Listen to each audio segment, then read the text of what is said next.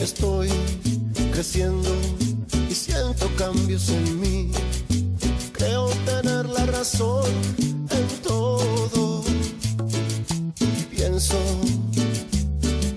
que siempre voy a ser joven.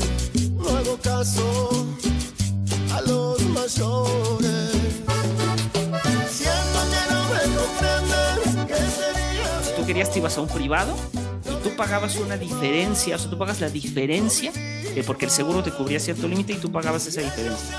Entonces, ese es un auténtico acceso a la salud. Decir, espera. Pero, Ajá, por dale. ejemplo, acá tenemos, tenemos la, eh, se llama obra social, que existe desde los ses- 70, creo. Que fue pensado al principio justamente como un complemento. Argentina tiene salud pública hace muchos años, pero en el momento se sumó las obras sociales Sí. para distribuir, digamos, eh, parte público, parte privado, porque son privadas las obras sociales todas. El problema es que a partir de que aparecieron las obras sociales, el- la salud pública empezó a bajar eh, su inversión, la inversión por parte del Estado y su nivel Claro. muchísimo. Claro. Sigue siendo fundamental, porque imagínate que hay un montón de población que no puede pagar una, una Justo, prepaga. justo, justo. O sea, En eso tienes toda la por razón. eso sí, tiene sí, que sí. existir. Sí, sí, sí, 100%. hay políticos que dicen que, que habría que cerrar el- la salud pública y yo creo que ahí le están errando. No es que no hay que cerrarla. Es es verdad que funciona bastante mal en algunos sentidos. La infraestructura se cae a pedazos, son muchos hospitales, pero hay que reinvertir en eso. No de terminar de destruirlo, porque hay mucha gente que tiene acceso a la salud gracias a eso. Sí, sí, sí. Después la prepaga la, la paga la gente que tiene la posibilidad, que tiene un trabajo en blanco, eh, o se puede hacer en monotributo y, y hacer pagar la prepaga aparte, Sí. eh, pero no es algo que... to- De hecho, la- las prepagas que son medianamente buenas, por lo menos acá, son bastante caras, salvo que, por ejemplo, vos trabajás en una empresa, eh, como mi suegra que trabaja en, en, en Avon, en la empresa de Avon, y ella le, le dan la, la prepaga, puede elegir, por ejemplo, acá está Swiss Medical, una prepaga de buena calidad, y le, le tiene que pagar un- mucho menos de lo que pagaría si fuera Sí. un particular. Sí. Entonces, a la gente que trabaja en, en ese tipo de empresas le conviene la prepaga, pero al resto de la gente no. Entonces ahí te salva, digamos, el hospital. Si vos, si no, te morís en la calle. digo. Y que, eh, por lo que yo escuché también, que pasa en algunos casos en Estados Unidos, que gente que no puede pagar o se tiene que endeudar, o de hecho no tiene la posibilidad ni de endeudarse y se tiene que arreglar como puede Sí. ahí es donde, donde está el debate si la salud es un derecho, tiene que haber, aunque sea algún mecanismo de, del Estado de, de proveer ese, una posibilidad. Siempre muy bien, a pesar de estos tiempos apocalípticos. Dios. Dios. Dios. Ay. Hoy, hoy es un episodio un poco extraño eh, porque eh, todo salió de, de un post mío en la cuenta de Exvangélico sobre la juventud. Eh, Y precisamente vamos a hablar de la juventud, eh, divino tesoro, como dijera eh, el famoso poeta Rubén Darío. Eh, ¿Qué hay con la juventud, mi querido Santi? Sí, bueno, justo ese, ese, histo- esas historias de Exvangélico que vi, quizá alguno las vio también, de ayer o antes de ayer, no me acuerdo. em, me, llamó la atención al toque porque es una temática, esa eh, para el que no la vio, hablaba un poco de la juventud que, vivió, digamos, esa etapa adolescente, joven en, la iglesia evangélica, eh, que fue mi caso y el caso de muchos, cómo se vivió, digamos, la, privación de muchas cosas, en el sentido de, de- de tener culpa, por ejemplo, ahí hablabas vos de la fiesta, de la joda, de disfrutar de ciertas cosas normales, por así decirlo, una palabra poco filosófica, normal, pero de, la vida joven, adolescente o lo que sea. Y yo pensaba, wow, sí, eso es, no solo me, me choca a mí, sino veo muchas personas con las que yo compartí esos años, o que conocí en, en esos años, jóvenes que hoy por hoy se arrepienten o están, ¿cómo decirlo? bajoneados o tienen crisis existenciales con respecto a qué hicieron, qué carajo hicieron con su juventud, o por qué sintieron tanta culpa en su juventud. Yo decía, qué loco, ¿qué tiene esa etapa de la vida que tenemos que, aprovecharla tanto o que tenemos que, vivir ciertas cosas, ¿no? Yo también digo, yo creo que la pasé bien, porque justo estaba, eh, había googleado eh, la juventud eh, según la, la OMS, un poco triste, ¿no? Porque decía de los 15 a los 24 años, o sea que ya cagué. No, ya, yo ya fui, por supuesto. Pero es debatible. Dios. Es debatible igual. Yo le debato a la, OMS. yo no le creo a, la OMS. Vamos con el discurso de eh, hasta donde uno se siente joven. hasta donde uno se siente joven. ¿Por qué será? Este que, la, juventud es, eh, además, o sea, una etapa eh, como lo refiere la OMS, de ciertas edades. O, como muchos dicen, es una cuestión de actitud, es una... Porque está esta idea también de ser como el, el ah, forever young, o sea, como el, el eterno joven, en, en, muchos casos, ¿no? Que aquí en México es como los chavorrucos. Este... Eh, y, siento que es, sí, siento, siento que es complicado porque por ejemplo, yo tengo 36 años ya de edad, ya soy un viejo. Este. un anciano, digamos. Ya soy un anciano de días. este, y em, yo, ah, o sea, estoy, estoy justo en una edad en donde ya sé que, o sea, si uno ya está consciente de que no es del todo joven, pero por otra parte, eh, hay, hay este, esta sensación de que uno no se siente de su edad. O sea, yo personalmente sé la edad que tengo y, y mentalmente, y, o sea, eso sí está, pero, pero en algunas cosas es como, como que nos volvimos más permisivos en cuanto a la edad. No sé si me explico. Es decir, yo, por ejemplo, tengo algunos primos que a mi edad eh, ya eran todos unos señores de... Feudales de, camisa, de camisas Ralph Lauren y de pantalón kaki y zapatos este, cuasi ortopédicos. Y yo no, y yo no, yo no puedo. Yo, yo, yo sigo eh, usando tenis, jeans, sí, o sea, un poco porque me gusta, pero por otra parte es eh, más allá de una correspondencia de la edad. Entonces, yo no sé qué piensas, mi querido Santi, para abordarlo desde un punto de vista filosófico, pero ¿en, qué estamos parados? ¿Estamos parados ante una, de alguna manera, una, imposición social en cuanto a la edad? ¿O estamos ante una, eh, o ante, algo un poco más democrático o un poco más de selección, un poco más que queda libre albedrío? No sé qué piensas. Bueno, yo creo que está una parte, por un lado, la parte biológica obvia, de la cual no vamos a entrar tanto porque tampoco sabemos tanto de eso. Y después está la parte filosófica, o sea, la parte que podemos eh, chamullar, o la parte más también que tiene que ver con, una filosofía de vida, que la otra vez eh, veíamos con Flor el este, Alejandro Jodorowsky, no sé si lo, escuchaste, sí. Sí, sí, que, que, está metido con todos los temas de la espiritualidad hace muchos años ya. Y el loco tiene 95 años, se había subido un, no sé si era un reel o una historia, y estaba bailando así, bailando, moviéndose, no sé si era un ritmo medio de salsa, no sé. Y yo decía, miralo al loco, este.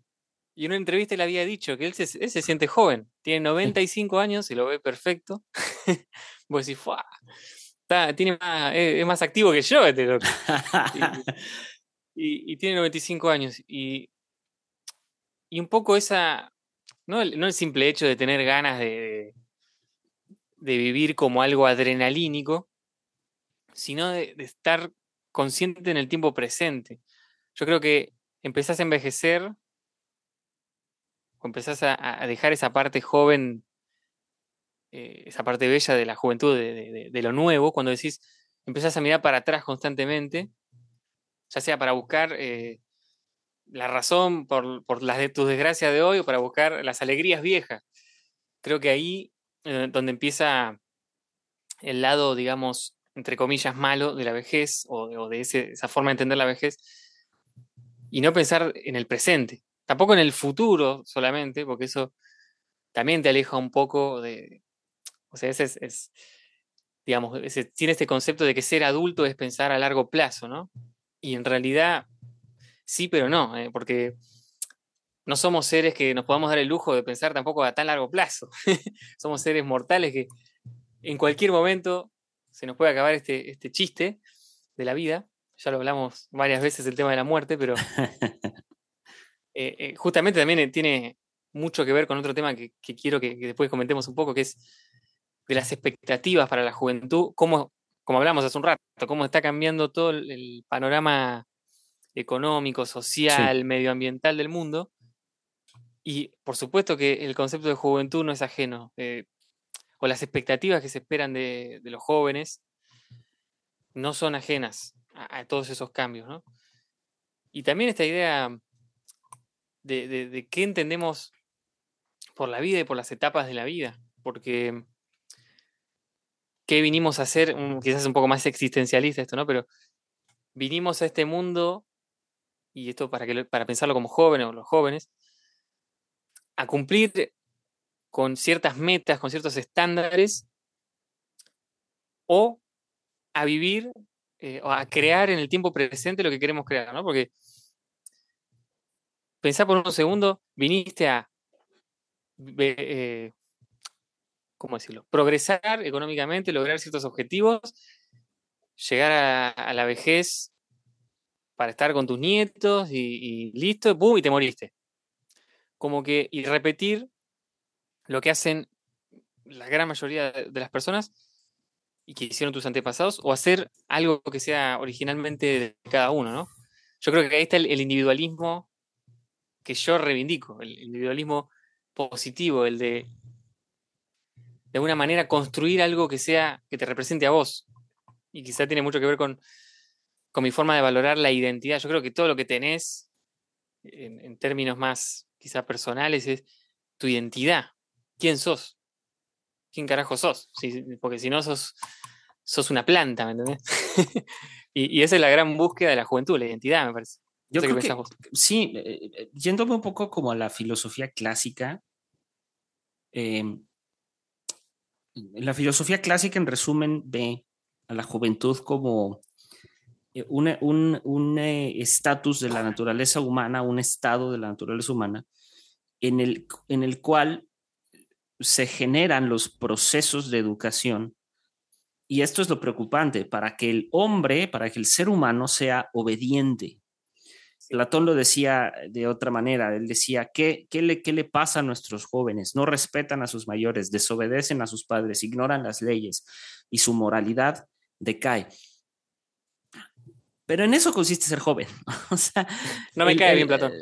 sí, esos momentos a mí tampoco me cae bien, pero, o sea, eh, creo que para mí, después de, haber, eh, digamos, eh, expuesto o puesto a disposición de, una organización religiosa mm, mm, los, entre comillas, mejores años de mi juventud, porque también fui muy rebelde en ese sentido. Eh, claro que hay muchas cosas de las que me arrepiento, pero en mi caso ver después a jóvenes desperdiciar su juventud en otros asuntos, pues fue un poco más complicado, porque eh, si, si, el, si digamos que el, el, como dice Platón y como dice la filosofía clásica, eh, la juventud es esta etapa donde se generan los procesos de educación para que el hombre sea obediente. Y si la obediencia así, a ciegas, sin rebeldía, trajera consigo como una, una vida altamente próspera en todos los sentidos, eh, sería redituable o sería, eh, eh, vaya, nadie desafiaría al sistema, ¿me explico? O sea, si, si, si, si el ser obediente en todo sentido y, yo seguir en mi carril, ¿no? Y, este, y siempre derecho y siempre al frente y sin, sin ninguna pasión desbordada, propia de la juventud o sin ningún desenfreno, sin ninguna rebeldía o sin, ningún esbozo de, impulsividad, eh, si todo eso, si solamente seguir el camino me, me, garantizara una vida o la vida que quiero de grande, pues entonces todo el mundo lo haría.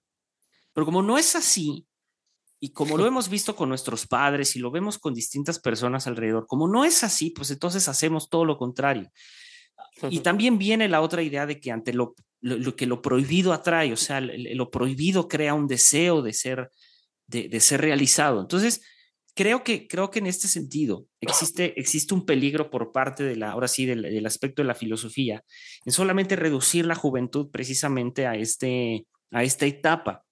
Ahora, Sócrates eh, vende de alguna manera la idea de la juventud como eh, como una, como una etapa o como que los jóvenes hoy eh, solamente aman, aman aquello que les atrae a la simple vista, aman los lujos, aman, no aman la educación, no aman la, la, este, ninguno de los aspectos de la vida que precisamente Platón y Sócrates amaban, ¿no? La sabiduría y este tipo de cosas.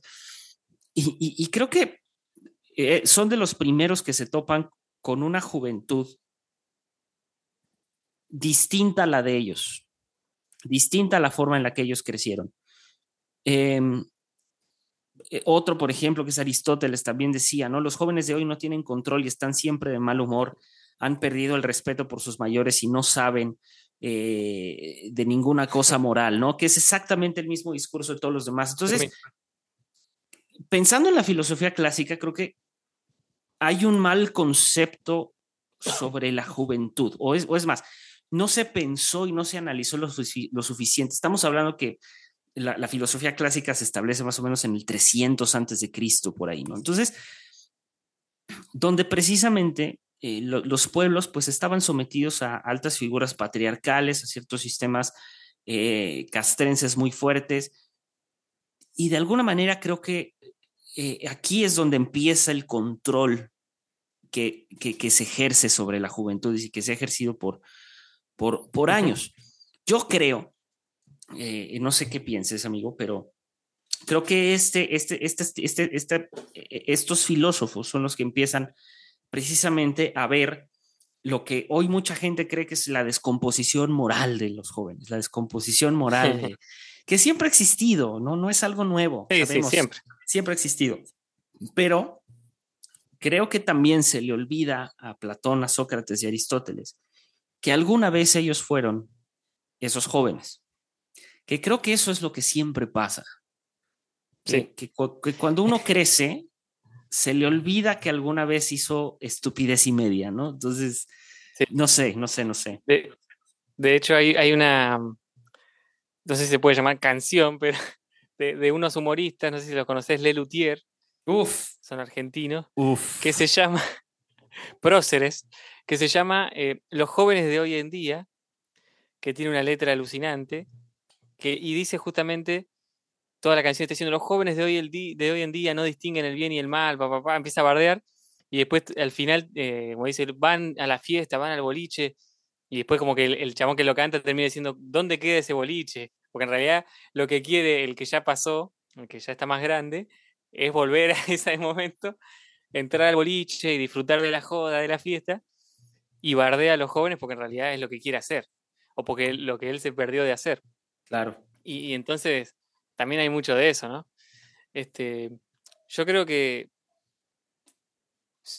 ahí hay que ver esa concepción de, de, qué, cuál es, también pensando en los griegos y todo esto, ¿no? como en el estoicismo, de esa, esa concepción de, vivir una vida sabia y bien pensada a cada paso, de si realmente eso funcionó. Creo que es lo que hay que debatirse. Eh, que justamente, como dijiste, ellos fueron jóvenes alguna vez, ¿no? Y, esos e, errores o no errores, experiencias, llamémosle, son los que los, los que los formaron a ellos también. Y también hay otra cosa ahí que me hizo pensar también Sócrates, o en Sócrates. Y él, se lo acusó, de hecho, cuando él lo mataron, lo mandaron a, a matar, digamos, lo mandaron al juicio que lo, que lo condenó, se le acusó de pervertir a los jóvenes, ¿no? Porque los hacía pensar, les hacía preguntas que los hacían pensar. Y como eh, desde ya, desde siempre, eso muestra como desde siempre eh, la filosofía y el pensar y hacerse preguntas despierta cosas en la juventud. Porque todavía no está tan impregnado el, status quo de alguna manera, quizás, o, no hay tantos intereses ajenos metidos en, uno. Entonces, como que, eh, Salvador Allende, el, presidente de Chile, que fue el presidente de Chile, decía, ser joven y no ser revolucionario es una contradicción.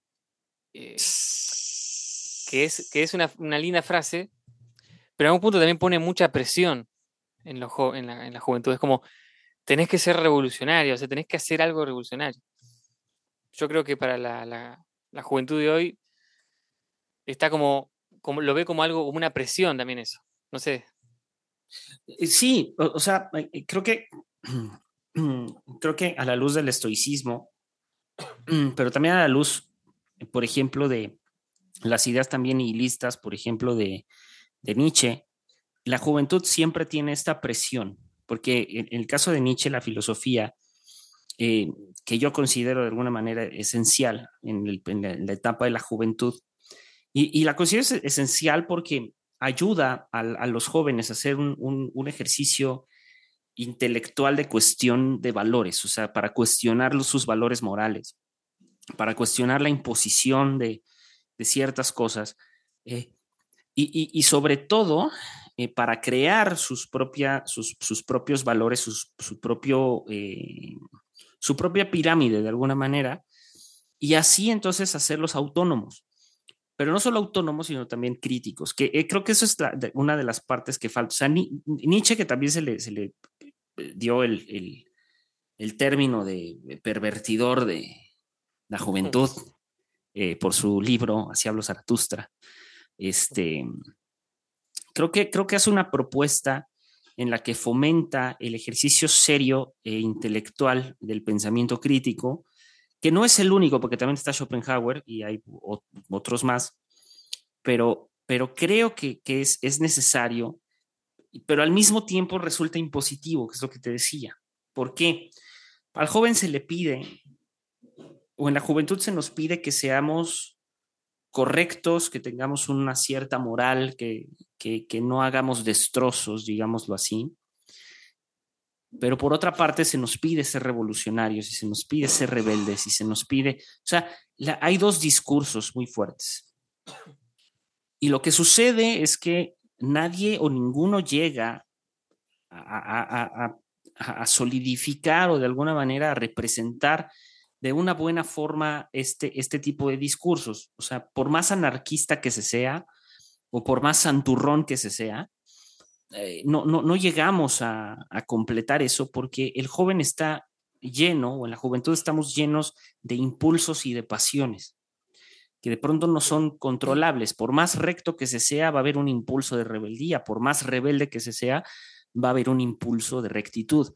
Entonces, es complicado porque ahora hay una especie de competitividad entre el joven y la sociedad adulta, entre el joven y la sociedad que se supone que es los valores de la sociedad y la moral que impera en la sociedad de nuestros tiempos. Eh, y esa competencia es la competencia más horrible y menos sana que existe dentro de nuestra sociedad. Porque los jóvenes son eso, son jóvenes. Eh, cuando eres joven todavía no sabes bien qué es lo que quieres, más aproximadamente a los 28, a los 27, 26 años, más o menos va, uno va viendo que, ah, mira, pues esto sí me gusta, esto no. Esa es la razón, por ejemplo, por la que muchos filósofos tardaban tantos años en encontrar su línea de pensamiento, porque de joven es muy difícil hacerlo. O sea, si te das cuenta, las obras, las más grandes obras de los filósofos ocurren cuando ellos ya son, ah, son muy mayores, son adultos, no cuando son jóvenes. Y ocurren arriba de los 40, de arriba de los 50 todavía. O sea, incluso los más grandes autores de filosofía y religión no son jóvenes. Y, y si nos vamos al aspecto cristianoide, pues los más grandes escritores de la Biblia, ¿no? O sea, o de los pasajes, entre ellos Pablo, Pedro, este, no escribieron cuando eran, tenían 20 años, escribieron cuando ya eran adultos. Entonces, creo yo que en, la juventud existe una, una imposición de hacer un ejercicio intelectual que no debería, desde mi punto de vista, hacerse. Pero creo que existe también otra presión por otro, por otro extremo de como de que los jóvenes ejerzan una, una, una plena libertad de sus, de, de, sus facultades, pero a una manera de libertinaje. Sin, sin, o sea, sin usar la palabra libertinaje como en el, en el rollo cristiano se usa, ¿no? O sea, en el libertinaje me refiero sin sentido de responsabilidad. Entonces, creo que ahí es donde entramos en la contradicción de la juventud. Por eso te decía, o sea, la juventud solamente es una etapa de edades o es algo mucho más complejo con ciertos ideales y ciertas ideas eh, eh, como que ya impuestas por ciertos sectores de la sociedad, que ahí es donde está el detalle, ¿no? O sea, creo que ahí es donde está el drama. Sí, porque yo creo, como vos decías, que es una etapa justamente de exploración y de experimentación a flor de piel. Y también de, explosión creativa. Porque, por ejemplo, para, para, lo que se necesita desarrollar una idea filosófica, justamente se necesita quizá más tiempo. Pero, por ejemplo, una explosión creativa, vos ves los músicos, no sé, en los 60, los Beatles, eh, Jimi Hendrix, Johnny Joplin, vos tenés la remera de Pink Floyd, todos eran... Aguante Pink Floyd. Aguante Pink Floyd. Acá Alex tiene una remera de Pink Floyd. Todos eran veinteañeros. Claro. Y tuvieron en, durante esa década una explosiva impresionante que después no la volvieron a tener, porque es en esa etapa, aproximadamente, ¿no? 20, 30, después ya entran a otra etapa, ¿no? Donde tienen otro tipo de creación artística, creo. Totalmente. Obviamente que esto no es matemático, el arte nunca es matemático, porque después tenés a Salvador Dalí, que era, muy, era un loco y era mucho más grande, pero vos veías eh, esas, no sé, a mí me, siempre me llamó la atención de los Beatles en los videos, cómo tenían cara de pendejo, cara de pibe, y estaban tocando y creando y jugando y esa explosión creativa que después no es lo mismo ya, por ejemplo, ves a John Lennon de solista, es otro tipo de creatividad, es más madura, unas letras, otra cosa. Entonces creo que, es una etapa en la que si algo tenemos que, o, yo me hubiese gustado que me incentiven más, esa, esa explotación creativa de jugar, experimentar, hacer, cosas nuevas, seguir tus instintos, porque es el momento. Y de eso vos vas aprendiendo. Si, si lo, si no lo esperas quizá en ese momento, te pierdes de cosas de alguna manera. La combinación que se da ahí. Pues, totalmente. creativa, de energía. Justo, justo lo que dices, creo que, creo que la música y las artes, eh, justamente eh, ahí es donde, donde radica precisamente ese, eso que podemos llamar como, como la juventud, como, como esa esencia de la juventud. ¿Sí me, me entiendes? O sea, eh, lo decías, o sea, los Beatles al principio, ¿no? En sus primeros años con cara de, de, con cara de idiotas, ¿no? Teniendo 20, o sea, estando en, en, ciertas etapas de la vida, pues muy, muy, muy jóvenes, este, terminan, terminan siendo, eh, pues uno, uno de los hitos más grandes de la música, ¿no? Entonces, eh, termina, termina siendo como, creo que un ejemplo perfecto, eh, la parte de la juventud, porque vemos a los Beatles, lo que tú decías, como mucho más maduros, por ejemplo, cuando se vuelven a juntar después de un largo periodo de tiempo, ¿no? Vemos a John Lennon haciendo otro tipo de arte mucho más maduro, casado, por ejemplo, bueno, juntado con Yoko Ono. Vemos hoy por hoy a Paul McCartney, por ejemplo, haciendo una monstruosidad de, muchísima más música de las que los Beatles yo creo que pudieron hacer. Este, y, lo podemos ver en otro sentido, por ejemplo, como los Rolling Stones, ¿no? Los Rolling Stones siguen de gira y tienen como 90 años, o sea, ya tienen 120 años cada uno, ¿no? Ese es, ese es el, el, creo que ese es el tema con el asunto de la juventud y creo que Nietzsche lo dice muy bien en Así hablo Zaratustra. Él dice, a unos les envejece primero el corazón y a otros el espíritu y algunos son viejos en la juventud, pero cuando se tarda mucho en ser joven, se permanece joven muchísimo tiempo.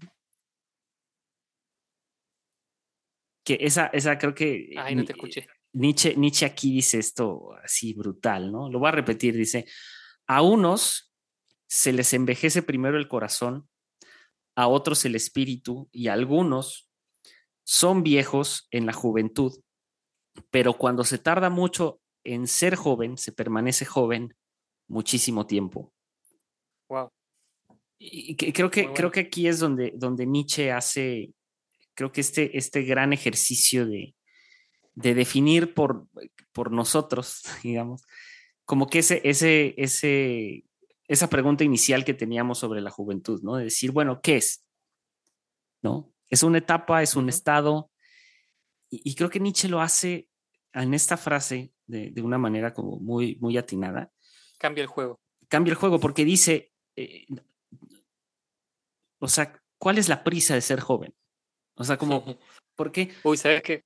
¿sabes? O sea, es como, ¿cuál es, ¿cuál es la prisa de ser joven y también cuál es la prisa de terminar tu juventud? ¿no? O sea, porque es, de nada sirve que le empieces muy temprano y, tampoco sirve que la termines muy temprano, sino al revés, ¿no? O sea, se puede ser joven mucho tiempo y, ahí está el claro ejemplo de, de, Jodorowsky, ¿no? O sea, 95 años y, bailando como, si tuviera, o sea, 20, ¿no? sí, sabes que, que me, me gusta y me reconforta esa frase de Nietzsche, de San Nietzsche, porque yo siento que ahora, hace un par de años que estoy viviendo, yo tengo 26, y siento que en los últimos años estoy viviendo una juventud, juventud quizá porque en mi adolescencia tuve que pasar por muchos momentos donde tuve que madurar o, acomodarme a situaciones complejas, familiares, etc. Y como que yo me sentía, a mí, por ejemplo, me sentía viejo, viejo en el sentido de que estaba bastante serio o, veía la, vida de una manera un poco distinta. Eh, y después empecé a, a, reconectarme con eso que no había podido vivir, un montón de cosas. Quizá había vivido cosas en un momento que no, no era el momento ideal y viviendo lo que con más alegría lo que lo que quizá hubiera vivido antes, digamos, en términos normales, digamos, de, edad. Y le estoy pasando bomba y quiero y quiero que esto siga, como decir, como dice Nietzsche, que siga, como dice la canción, que siga el baile. Pero ahora también con la particularidad de que tengo 26 años, entonces estoy más maduro, más vivo pero también con, esas ganas de, vivir ese baile, digamos, de la, juventud. Así que está bueno lo que dice Nietzsche, porque además es, un remedio para muchos que, ya sea por, una situación difícil, no pudieron vivir claro. su juventud, no pudieron disfrutarla, o por cuestiones religiosas, o por cuestiones de sesgos religiosos, o imposiciones familiares, tampoco pudieron disfrutarla. Es como disfrutar ahora, ahora que ya sabés, bueno, que te chupe un huevo cuántos años tenés, vos disfrutás. Claro, claro. Es el momento de empezarla. Fíjate que estaba viendo eh, hace un reel ahí por Instagram de un señor ya más o menos de la tercera edad, vistiéndose como este llamado como street style, que es como, o sea, no sé, o sea, sabes, una, una, una, hoodie, o sea, una sudadera así como de, gorro. Hip hopero. Ajá, o sea, como muy, y, como tenis, o sea, tenis así muy, muy llamativos, así, tipo unos Jordan o cosas así. Y me, me, gustó mucho porque es algo que está compartiendo con uno de sus nietos que ya está grande, o sea, el señor fácil ya tiene 80 años. ¿Qué te gusta que tengan sus nietos? ¿Veintitantos? ¿Casi 30? Entonces, eh, eh, me, gusta, o sea, me, gusta cómo, eh, cómo hacen esa conexión y, me gusta relacionándolo un poco, como lo, diría Schopenhauer, que él dice, e, en la juventud domina la intuición, en la madurez el pensamiento. De ahí que, dice, de ahí que eh, sea la edad, aquella, perdón, o sea, la juventud sea la edad de la poesía y la madurez la edad de la filosofía. Dice, también en plano práctico, en la juventud uno se deja guiar por lo intuido y la presión que causa, mientras que en la madurez domina el pensamiento. y, esto, esto lo escribe en el arte de sobrevivir. El, y, no, está, no está errado. El tema es que la madurez no está peleada con el ser joven. O sea, el, la, la, la, edad del pensamiento, la edad de la filosofía o de la madurez del pensamiento, no está peleada con la juventud. Hay jóvenes, yo me he topado jóvenes que, por ejemplo, son, conocen muchas cosas y saben de muchas cosas, pero son muy poco maduros. Y otros, como decías, por la vida, por las experiencias, son mucho más maduros sin tener tanto conocimiento. ¿Me explico? Eso. No te escucharon.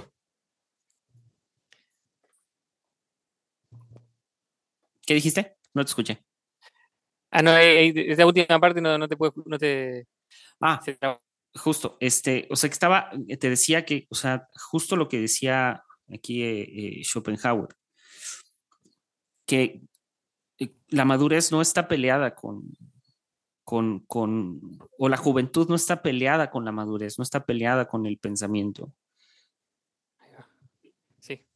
Porque de alguna forma eh, eh, eh, tenemos jóvenes, por ejemplo, muy maduros, pero sin tanto conocimiento por distintas causas de la vida, y muchos que tienen mucho conocimiento, pero son muy poco maduros. O sea, creo que, creo que una cosa en la juventud no está peleada con la otra, y que al final del día la juventud en cierta manera también es sabia. Y, la, y la juventud también nos enseña de alguna manera cuando ya uno es muy adulto, ¿no? No sé,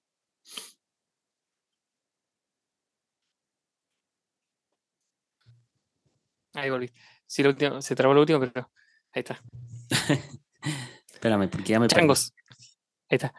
Nos está, nos está fallando la, la tecnología. La conexión. La conexión. A ver, ¿ahí ya me escuchas mejor? Ahí está mejor, mucho mejor. Sí, mucho mejor. Sí. Ok. Ahí te escucho de corrido, perfecto. Ok. ¿En qué estábamos? Ya se me olvidó. Te escuché lo último de, de Schopenhauer. No sé si habías dicho algo más, pero. No, dale, dale, dale. No, no, sí, bueno, eso que conocido, eso que, que, la juventud no está peleada, digamos, con esa madurez, no sé si decir sí, madurez es la palabra correcta, porque justamente la poesía, eh, la poesía es filosofía de alguna manera, y la, y la filosofía también es poesía. De hecho, inclusive Schopenhauer y Nietzsche son dos dos personajes que, de alguna manera hacen una filosofía poética, y tratan de decir en una construcción de una frase o una sentencia, a pensar o te dispara otras cosas, ¿no? Que, ¿Quién puede decir que eso no es poesía también? O que la poesía no hace eso. Como, no sé, Antonio Machado, eh, caminante se hace camino al andar, ¿no? Eso no es filosofía de alguna manera creo que, no se puede separar demasiado eso. ¿no? Creo que, que si se, tilda la poesía de, simplemente inspiración fugaz, se le está restando todo lo otro que tiene, ¿no? Por eso también, como digo, no es que la juventud, las, las canciones de la juventud, las ideas de la juventud, son todas pasajeras. Yo creo que muchas de ellas tienen mucho tienen muchísimo para hacernos replantear. Eh, el, cantante eh, dijo que uno cuando tiene 16, 17, 18 años tiene su expresión creativa, lo decía en otras palabras, ahí es cuando uno tiene, como que se le cae la varita, digamos, de, la creatividad en esa etapa de la juventud, y después lo que hace es tratar de recordar ese momento tratar de reconstruir ese momento. Como que lo que está diciendo de alguna manera, y la parte que yo reivindico, es que ese, esa explosión o ese disparo creativo te dura para toda la vida. Y por eso eh, es un poco como decíamos antes, es una juventud que va creciendo en el tiempo, de alguna manera. Ese espíritu joven va creciendo en el tiempo. Se va desarrollando eso que empezó como una explosión, una semilla, un brote, y va creciendo, si uno lo permite, ¿no? Por supuesto, si uno no lo permite, si uno ahoga eso o quiere tapar, Justo. como plantás una flor y vos le pones un asfalto, una baldosa arriba, obviamente que no, no va a prosperar. Eh, por eso e, esa cosa de la adultez rígida, centrada solamente en, cuestiones materiales y cuestiones grises, lo podríamos decir, tapa todas las posibilidades de, vivir una adultez también colorida en ese sentido. Que, luego eso, es lo que sucede, ¿no? Sí. O sea, o, sea e, en, el, en el afán de crecer o de querer crecer, eh, nos olvidamos de, o, ante la presión también de, querernos maduros y de, que, de, querernos ver crecer, y etcétera, ahogamos mucha de esa parte de la juventud y, es, y es por eso que de pronto tenemos entre nosotros pues hombres y mujeres que resultan como que parecen ser adolescentes crónicos, ¿no? En, en, cuanto, en cuanto a la madurez, o sea, en cuanto al pensamiento, porque eh, incluso en cuanto a conductas, porque el asunto no es el divertirse, por ejemplo, como joven, que no tiene absolutamente nada de malo, pero sí, creo yo, el, el no ser responsable. O sea, eso es lo que, a lo que voy. O sea, la madurez te otorga un cierto grado de responsabilidad y existe desafortunadamente ese desfase donde, donde yo me sigo comportando como niño cuando soy, soy adulto, ¿no? Y, ahí es donde entra lo complicado.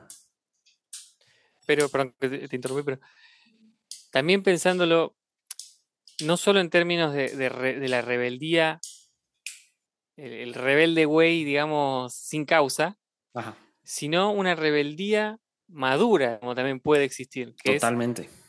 Es, una juventud que vive, o, no juventud, digamos, juventud en el sentido del concepto, no importa qué, qué edad se tenga, digo, se vive esa rebeldía madura. Por ejemplo, a mí ahora yo, me pasó que mi familia no entendía, yo arranqué un curso en la Universidad de Buenos Aires de lengua mapuche. Que, porque tenía ganas de aprenderlo y, bueno, obviamente son cursos que son pagos y, que llevan una inversión de tiempo y, ganas. Y muchos me dicen, bueno, pero eso, ¿qué te, qué te va a dar eh, ganancia, digamos? ¿O qué te va a dar plata? ¿Por qué no estudias algo que te pueda dar más, qué sé yo, te pueda dar un trabajo en alguna empresa o lo que sea? Y obviamente yo no puedo esperar que personas, digamos, personas mayores lo entiendan o, lo terminen de entender, tampoco me, me, mueve mucho la cabeza, pero pienso como muchos se dejan llevar por eso, ¿no? Es como esa presión, como lo que decías vos, la presión de hacer esto. Vos tenés que hacer, si yo digo, no, bueno, voy a, escucho esa presión y me anoto, por ejemplo, a estudiar otra cosa, no sé, sistemas, porque ahora todos estudian sistemas porque se pagan altos sueldos. Yo odio, la, odio las matemáticas.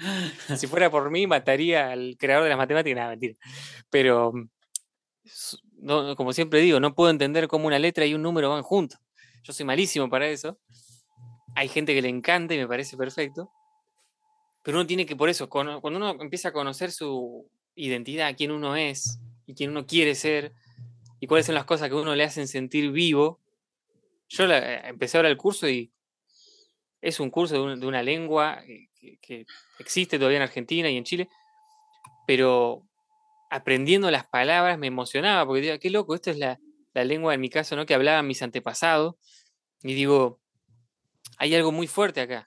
Como hay una conexión. Sí, estoy, estoy conectándome con, con, algo relacionado a, que también, o sea, científicamente hablando, y también eh, rescatando un poco a, Carl Jung, el, el, el, psicoanalista eh, austríaco creo que era, que justo la otra vez hablábamos en el episodio pasado, del inconsciente colectivo, ¿no? Cómo yo sentía eso, que estaba conectando de alguna manera con ese inconsciente colectivo familiar del pasado, y, o sea, palabras que nunca había escuchado en mi vida, las escuchaba y me producían emociones. Yo decía, qué loco esto. Y si hubiese escuchado esas otras voces que decían, no, pero ¿para qué? Y no hubiese eh, sido rebelde en ese sentido de, meterme en lo que yo siento que tengo que hacer, quizás me hubiese perdido de eso. Y es algo que forja la identidad de uno. Yo creo que ahora esto nuevo que estoy aprendiendo está transformando y agregando algo nuevo a mi identidad. Y eso también creo que es juventud, que no hay edades para, para crecer o aprender algo nuevo, o crear algo nuevo, o, eh, la palabra que está buscando es incorporar algo nuevo, digamos.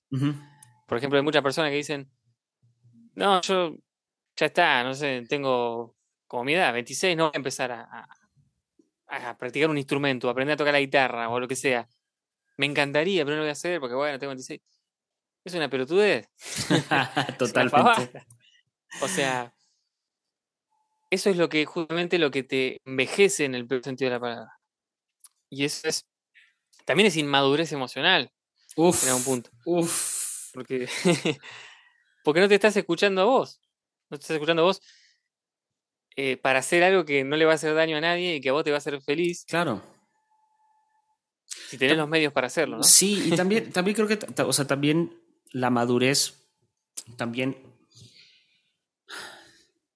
es que, es que hay algo que sucede con la madurez, o sea, entre la madurez y la juventud. O sea, uno es, la juventud son estos, o sea, vamos a resumir la juventud como estos impulsos, esta impulsividad de hacer cosas, ¿no?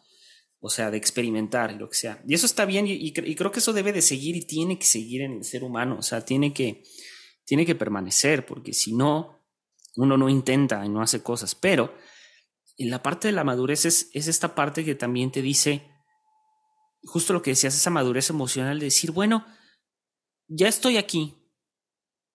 Pues, o sea, ¿qué pasa si lo hago? ¿No? O sea, sucede, por ejemplo, eh, pasa mucho cuando existe esta presión, cuando eres muy joven, de ¿y qué vas a estudiar? ¿No? O sea, de, de hay, hay muchos jóvenes que, que carecen de una, de una, de una eh, certeza vocacional. Eso es muy común. O sea, a los 20, veintitantos, la verdad es que todavía no sabes qué es lo que quieres hacer. Tú quieres seguir experimentando, la vida sigue, la vida corre. Y, y, y, vivimos en una sociedad de que desafortunadamente cuando tú estudias o comienzas a estudiar, o la gente que comienza a estudiar una carrera, eh, o se empieza a preparar en otras áreas, por ejemplo tú con el asunto del idioma mapuche y todo eso, o sea, cuando, cuando quiere crecer en ciertas áreas y ya lo hace a sus treintas, a sus veintitantos, o sea, eh, se ve mal, o sea, la, sociedad lo ve mal porque como que te brincaste, como que no, es que eso tiene que ocurrir en los 20, eso tiene que ocurrir en tus 19, en tus... Y no es cierto. O sea, eh, hay mucha, hay mucha gente y muchísimos, y tenemos un chorro de ejemplos de personas grandes ya, que, que, que terminaron, unos incluso sin estudiar, eh, otros ah, estudiando muchísimo después, pero que o se volvieron grandes profesionistas o se volvieron personas importantes. Entonces, yo creo que el asunto de la juventud también termina siendo un asunto muy estigmatizante. Es decir, porque cuando uno, o sea, cuando uno llega a la madurez o a cierta madurez, como ya no te corresponde hacer ciertas cosas que según la, la sociedad te tocaba hacer de joven, pues entonces estás atrasado o retrasado en, ciertas áreas de la vida. Y creo que ah, lo que tú decías, tiene que haber una madurez emocional para todo. Y no todos maduramos emocionalmente al mismo tiempo, porque no todos traemos el mismo bagaje, eh, no, traemos los mismos traumas, no tenemos la misma historia, no tenemos las mismas carencias ni tampoco los mismos beneficios. Entonces, hay, muchas cosas que, por las que yo creo que no se le puede pedir a todas las personas eh, estar exactamente a la par de los suyos, pero lo que creo que sí se puede pedir es justo lo que tú estás diciendo, esa madurez emocional. O sea, llega un punto en el que a lo mejor dices, bueno, pues ya estoy aquí, pues vamos a intentarlo, ¿no? O sea, ¿qué es lo peor que puede pasar? Pues que no se logre, pues no se logró. Pero también creo que algo que trae la juventud, o sea, la juventud trae el impulso, pero la madurez trae esta, estas, eh, ¿cómo explico? Hace que el impulso sea más racional, no sé, no sé cómo explicarlo, como que lo pone no en orden, pero de alguna manera como que lo, lo, lo, enfoca de mejor manera, porque eh, de joven es un impulso desbordado, pero en la madurez ese impulso tiene como una, una, una línea que seguir. Y eso no me parece incorrecto y, si otra vez vamos al ejemplo de Jodorowsky, o sea, él siendo ya un sabio en ciertos temas espirituales, que es lo que le interesó durante muchos años siendo escritor, o sea, productor y distintas cosas, él al final decidió por la parte espiritual. y se enfocó.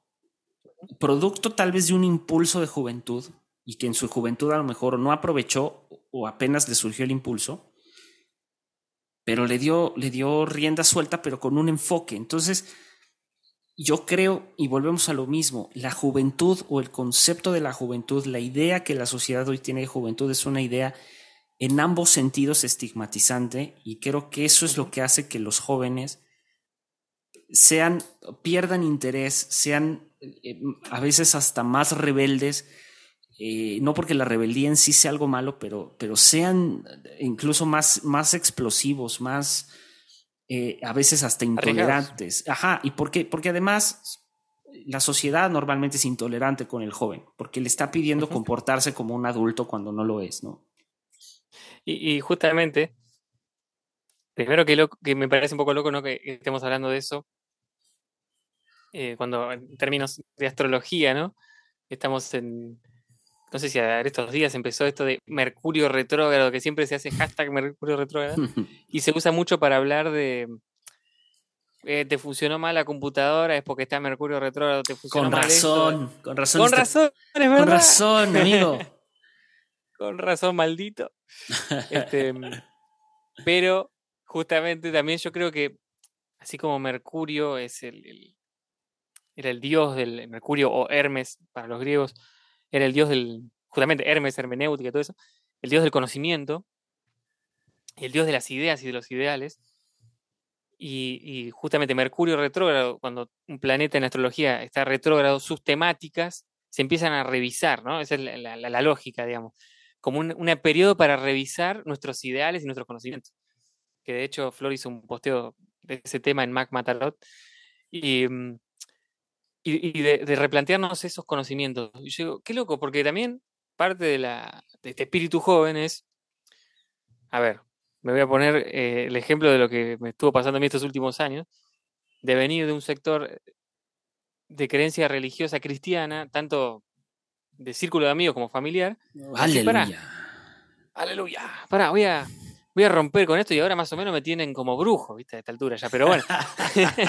pero de ver un montón de cosas a ver, voy a estudiar. Satánico. Te reprendo. Satanás. Voy a estudiar esto, lo otro. la espiritualidad, tal. en estos últimos años leí un montón de, textos de, espiritualidad, de otras creencias, de otras religiones, de otras formas de vivir la espiritualidad. De, un modo de interés, a ver qué, piensa, qué pensaba este grupo, qué pensaba este otro grupo, esta cultura.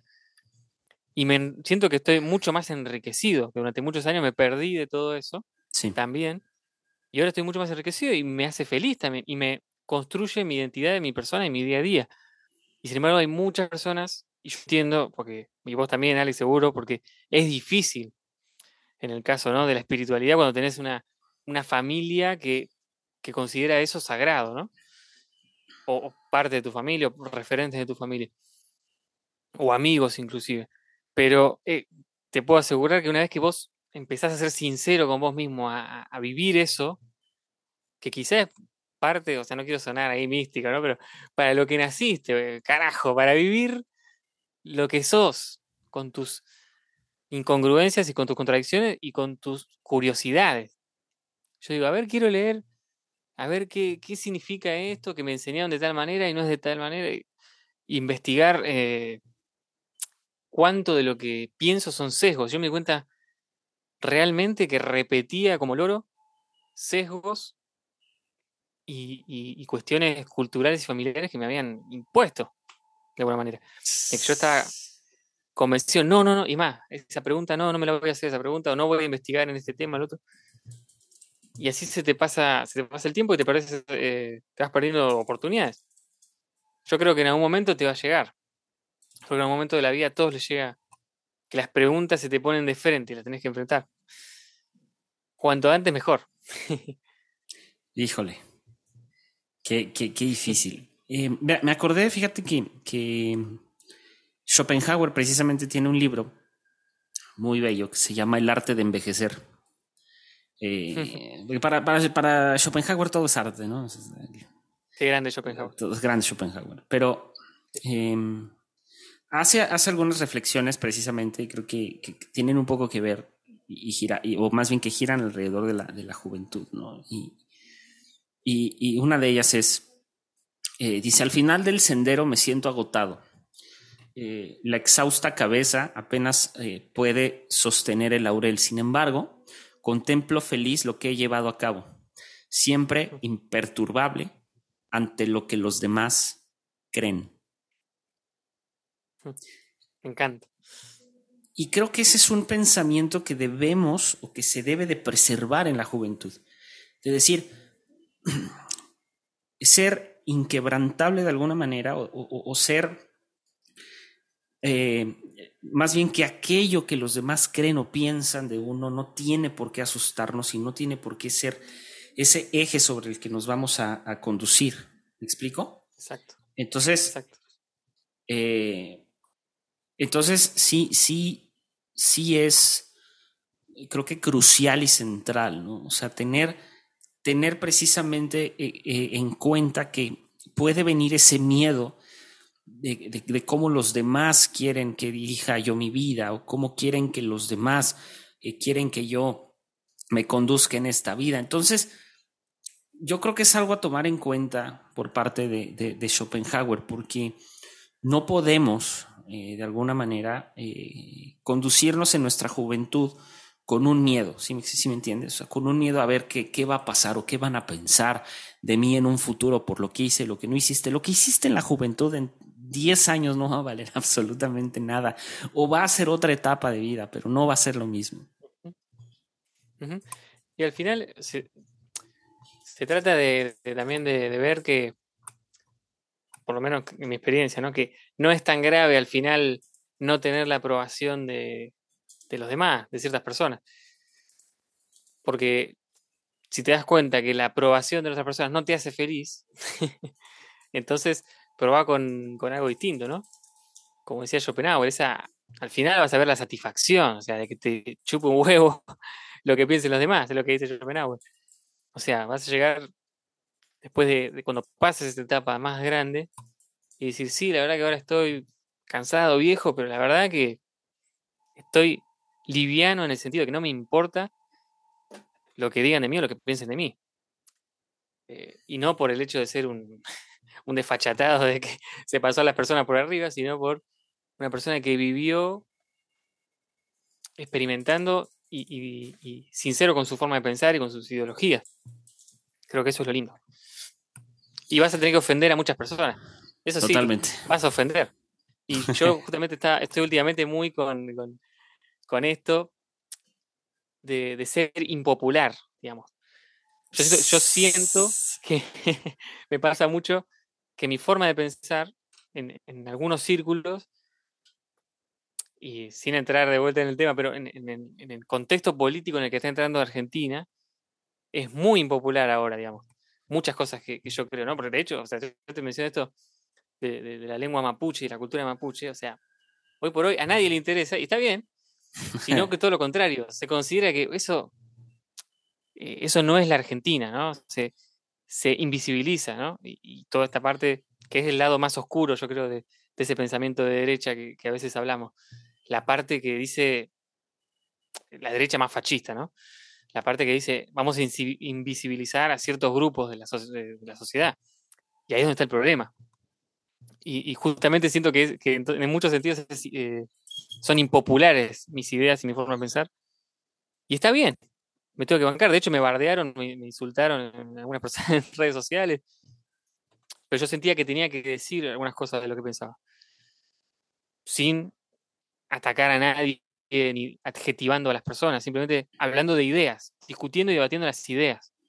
Porque yo puedo ser marxista o neoliberal o peronista o allá en México del PRI o del partido de AMLO, de que se te cante, pero poder debatir ideas, ¿no? Defender personas o personajes o, o atacar personas o personajes, defender ideas, conceptos, eso es lo que enriquece, lo que va a enriquecer el debate. Y como jóvenes, sea cual sea tu ideología política o ideología de lo que sea, eh, de cualquier ámbito, plantea lo que plantea y mostrar esa madurez ideológica, de decir, estos son mis argumentos y los pongo sobre la mesa, estas son mis preguntas, esas son lo que tengo para aportar. Eso enriquece el debate. No, si vos atacás al otro, esa es la inmadurez. Ese es el lo que lastima el debate también. Uf. Dios mío. Dios mío. Sí, totalmente. Creo que eh, eh, digo, podría, esto podría dar así para muchísimo, ¿no? Y después hablaremos ya de, de, lo que, de lo que depara para nuestras juventudes, incluyéndonos nosotros, que ya no estamos tan jóvenes, pero este, lo que depara, ¿no? La juventud de estar en un mundo como este y, con todo lo que está pasando alrededor. Em, pero sí, definitivamente creo que, que como lo comentábamos y lo, lo, comentamos tras bambalinas, creo que la estigmatización de la juventud sigue siendo y seguirá siendo un problema hasta en tanto no se piense de manera distinta y, y, y, y literalmente se deje a los jóvenes en paz, ¿no? Eh, como dijera igual Schopenhauer dice, o sea que en la vejez se aprende mejor a esconder los fracasos, en la juventud solo a soportarlos.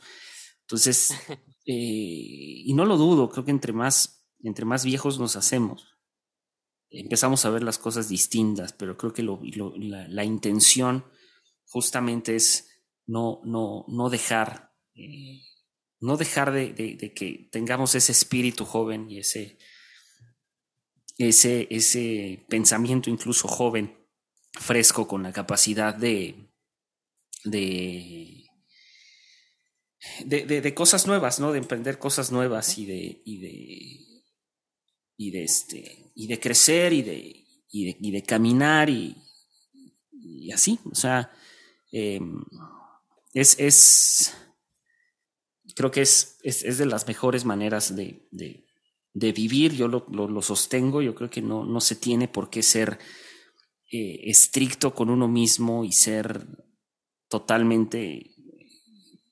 digamos, eh, un, un, adulto facho, por decirlo de alguna manera, ¿no?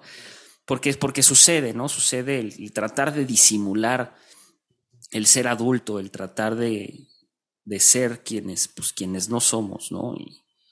Y, y, tomar en cuenta que, como lo dije hace rato y como le dijera Nietzsche, quien envejece primero, eh, o, o, los que envejecen eh, primero, ya sea del corazón o del espíritu, son los que difícilmente permanecen jóvenes eh, mucho tiempo, ¿no? Entonces, sí.